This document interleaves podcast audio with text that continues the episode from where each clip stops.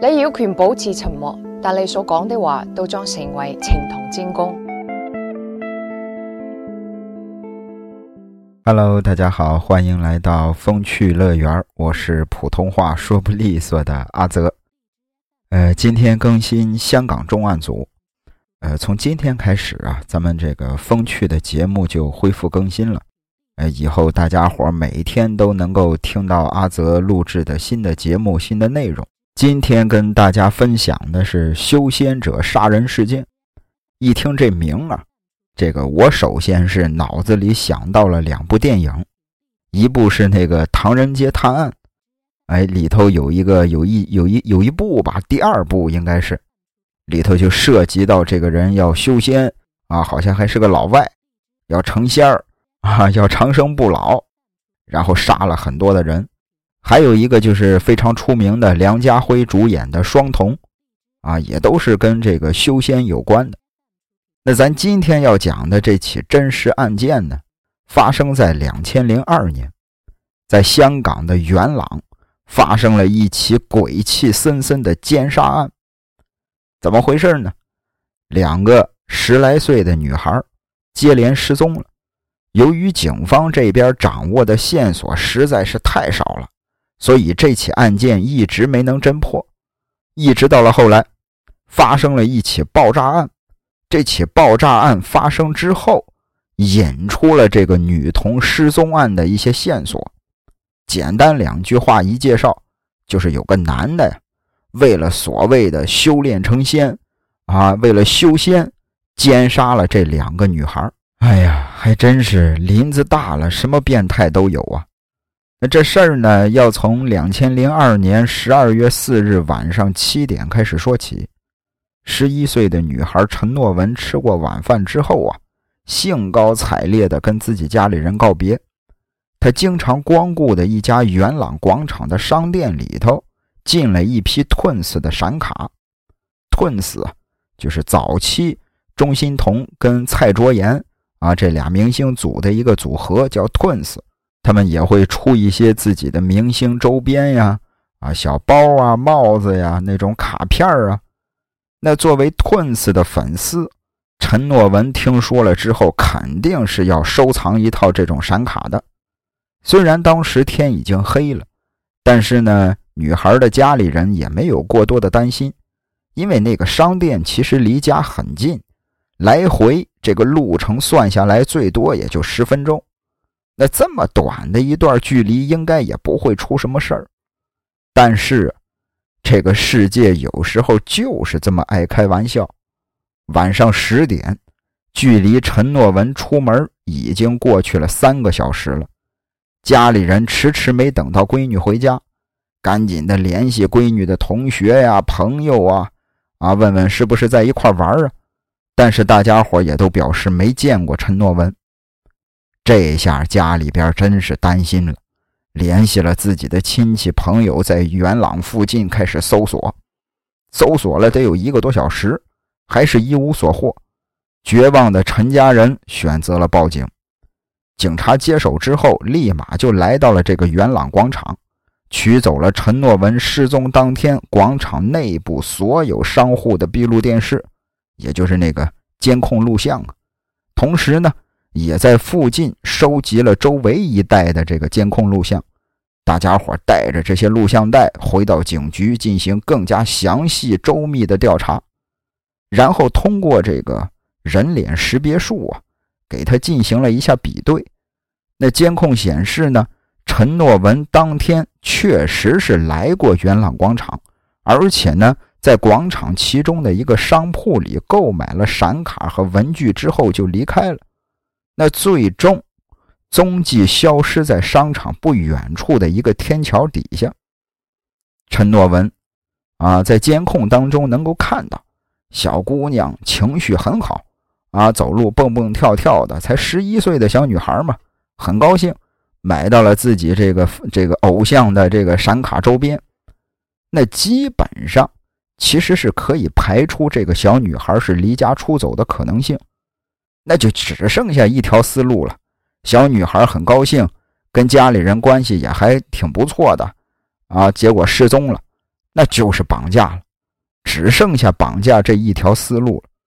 那警方赶紧在元朗区域的大街小巷派发了寻人启事，希望可以通过寻人启事收获一点线索，或者是找到目击证人。转眼十天过去了，警方一无所获。那就在这个时候呢，有一个名叫严佩珊的十岁的女孩也失踪了。十二月十九日那天，这位严佩珊。照常放学，学校的老师、同学呢也都可以证明。但是小姑娘没有像往常一样六点钟准时到家，一直到了晚上九点多了，人还没回来。家里边父母啊也都不放心了，也都担心着急，赶紧报了警。那经过调查，这个严佩山呢，最后一次出现在监控录像里，也是在这个元朗广场。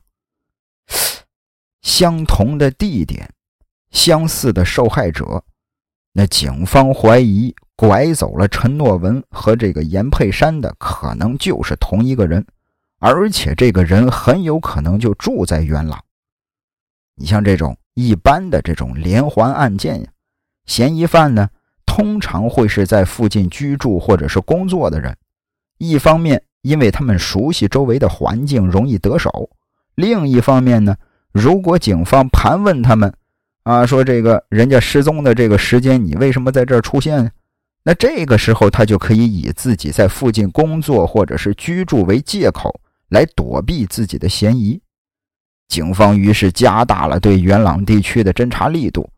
那就在这个时候，一通报警电话给案情带来了转机。怎么回事呢？在十二月二十日。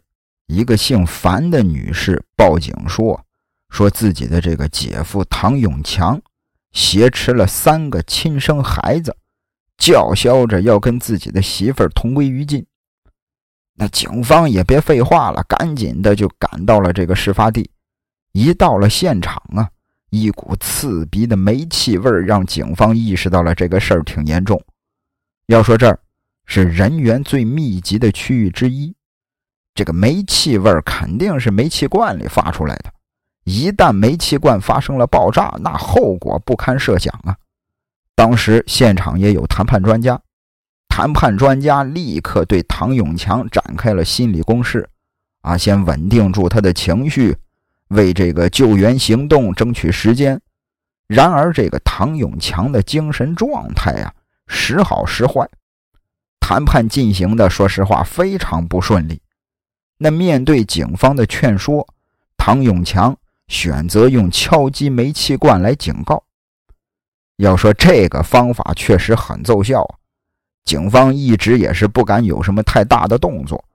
但是面对逐渐严重的事态，警方最终决定强行破门救人，一直僵持到晚上六点四十二分，伴着刺耳的破门声。警方强硬的救援行动正式开始。警方当时联合消防队员破门而入，唐永强点燃了煤气罐，煤气罐爆炸。好在这个消防队员啊早有措施，将爆炸控制在一个很小的范围之内。爆炸产生的火焰呢也很快就被扑灭了。但是嫌疑犯唐永强和他劫持的这三个子女也都被爆炸波及了。身上啊也都有不同程度的烧伤，经过现场紧急的救援之后，也都没有什么生命危险。随后四个人也都送进了医院。那警方呢决定留下来继续对唐永强的居住地进行搜证。结果没想到，这一查大有收获，在唐永强家二楼的衣柜后头。警方发现了一个被床单包裹着的奇怪的物体，打开一看，里边藏着的竟然是前一天失踪的严佩珊。那此时小姑娘其实已经早就死了。根据之前的推测，陈诺文跟严佩珊应该是同一个人诱拐走的。那既然严佩珊在这儿，意味着陈诺文很有可能也在这儿。警方于是仔细地搜查了整栋房子，遗憾的是，最终也没能找到陈诺文的身影。那这个时候，在墙角那儿啊，放着一袋还没用完的水泥。警方看到这一袋水泥之后，生疑了：会不会这个陈诺文的尸体被埋了起来呢？于是，警方重点的搜查屋子里边、屋子外边新铺水泥的一些痕迹，终于在屋子外边附近找到了一个可疑的沙井。然而，在井中，警方发现了一具赤裸的女尸。经过 DNA 对比，这具严重腐烂的尸体就是失踪的陈诺文。随后，尸检显示，严佩珊是死于窒息。死之后啊，在小姑娘死了之后啊，也遭到了这个性侵犯。根据 DNA 的检测结果，杀害她的凶手就是唐永强。而陈诺文呢，由于尸体高度的腐烂，死因也是无从查证了。但是尸首就在唐永强家附近的沙井找到的，这肯定是跟唐永强脱不了关系的。那警方落实了这些证据之后，立马对唐永强进行了审问。啊，很快的，唐永强就承认了陈诺文跟这个严佩珊确实是自己杀的，而他这么做呢，目的就是为了报复自己的妻子樊柳山。要说这个唐永强何许人也呢？一九五九年在台湾出生，少年期间。他全家就搬到了越南生活，在之后啊，在越南也是受到这个战争的影响，家道中落，也是这个四处的这个流落，最后来到了泰国，后来又以难民的身份来到香港生活。那一九九一年，他认识了樊柳山，当时唐永强已经是三十多岁了，也是有有媳妇儿有孩子。那这个樊柳山呢？当年只有十一岁，阴差阳错的几个人同居在一起，关系十分的混乱。唐永强的第一任妻子接受不了这种有违伦理的关系，选择了离婚。那樊柳山呢，名正言顺的就成了唐永强的妻子，也是陆续的为唐永强生下了三个孩子。俩人也是在一九九九年登记结婚。一开始啊。这两口子夫妻感情还是挺好的，啊，也一块经营运输生意。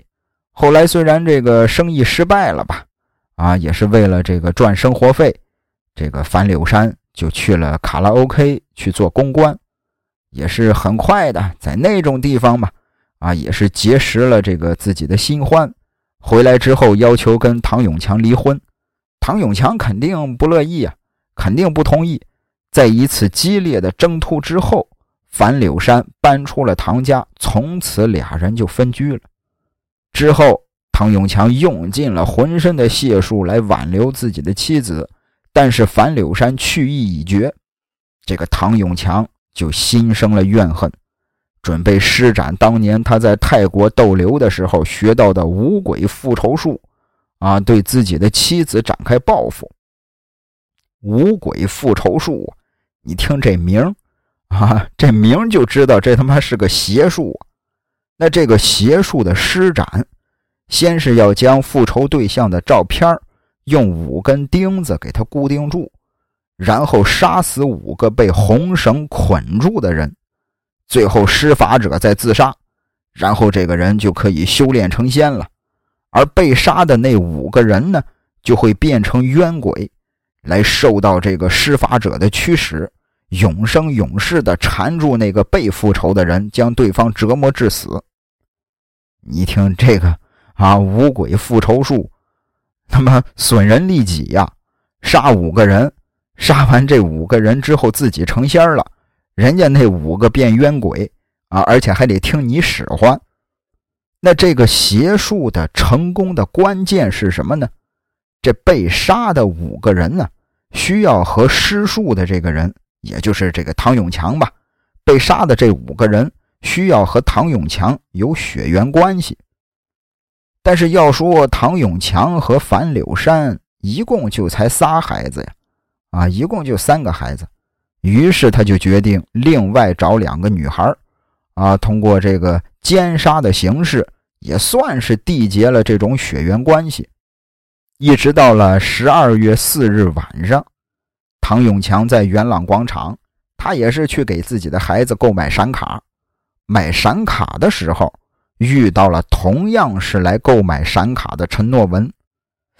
老小子一眼就看中了陈诺文了，啊，他就以这个闪卡为契机，跟人家小姑娘搭讪，谎称说自己家里还有很多的限量版的闪卡，啊，邀邀请这个陈诺文去自己家里头做客。那陈诺文十一岁的小姑娘，说实话也没有什么防备心，当场就答应。回到家之后，唐永强。把陈诺文引诱到了二楼，趁机拿起枕头就把小姑娘给闷死了。闷死之后，又侵犯了小姑娘的尸体，最后用红色的绳子捆好尸体，藏进了屋外边的沙井里。把尸体扔到沙井里之后，再用水泥把井口给封住了。这是陈诺文之死。紧接着到了十二月十九日，唐永强呢？以打游戏为名，又把这个严佩珊引诱到自己家，紧接着就像杀死陈诺文一样，唐永强用枕头活活的闷死了严佩珊。小姑娘死了之后，唐永强把尸体藏进了大衣柜里。那如此这般，五个人就凑齐了。那第二天，连上这俩小姑娘，还有自己那三个亲生的孩子。这算是凑齐了五个人了，唐永强就迫不及待的在第二天开始实施自己的那个邪术。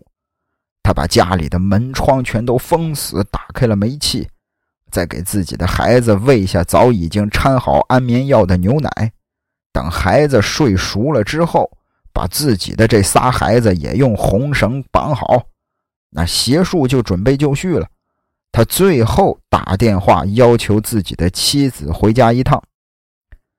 当时，这个妻子旁边啊是唐永强的小姨子，小姨子觉得这事儿不对，赶紧的就报了警了。一直到了两千零四年二月十七日，唐永强杀人案正式开庭审理。法庭上啊，这个唐永强突然就改口了。说自己这个没杀人，啊，说我是这个屈打成招，啊，他们警察刑讯逼供。随后他又开始谎称自己有精神疾病，啊，自己只是想报复自己的媳妇儿，杀人呢也是无奈之举，啊，你们说哪个当爹的，哪个当父亲的会忍心对自己的孩子下手呢？反正说实在的，这些理由也不足以为他开脱了。一直到了同年的二月二十四日，香港高级法院判处其两项谋杀罪，一项谋杀未遂成立，判处唐永强两个无期徒刑，一个八年有期徒刑，数罪并罚，最终决定执行无期徒刑。说实话，这个时至今日啊，无期徒刑就已经是香港最高的刑罚了啊，因为香港没有死刑。其实咱们这儿。哈，咱们这个大陆这边啊，最近这两年死刑也是越来越少了。香港早就没死刑了，香港应该是一九九三年，啊，九三年那会儿香港就废除了死刑了。那如今呢，啊，时至今日，这个唐永强依旧还关在监狱里头，该吃吃，该喝喝。有时候呢，说实在的啊，就是这个故事马上结束了。阿泽说句心里话。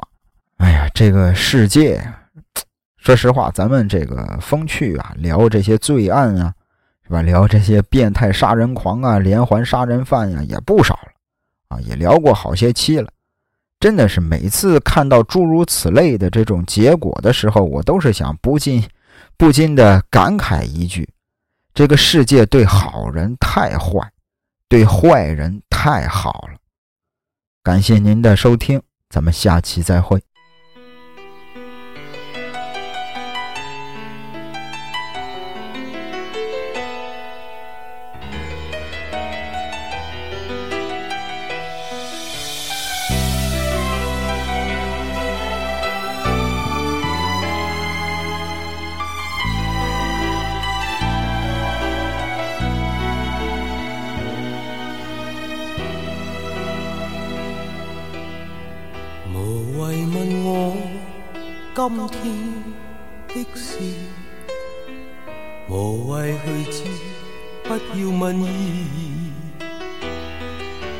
意义，冇意义，怎么定判？不想，不记，不知。无谓问我一生的事，谁愿意讲失落往事？有情无情，不要问我，不理会，不追悔，不解释。已是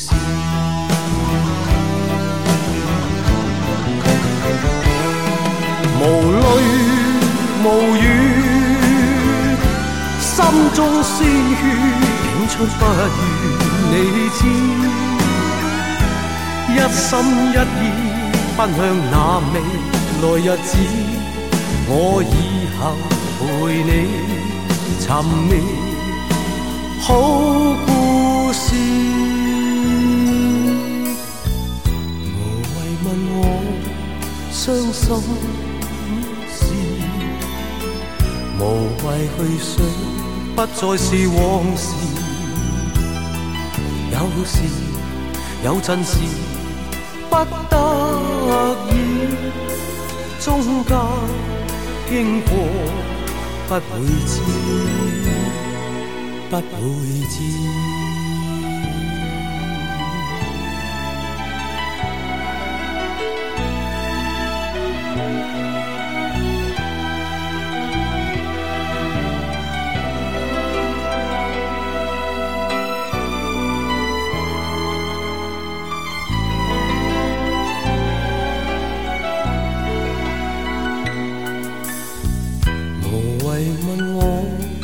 一生的事，谁愿意讲失落往事？有情无情，不要问我，不理会，不追悔，不解释。已是。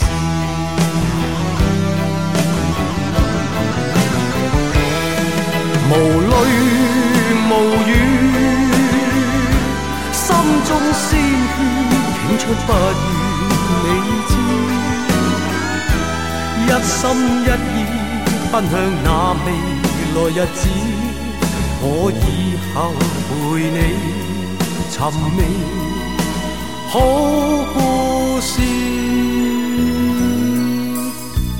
无谓问我伤心事。无谓去想，不再是往事。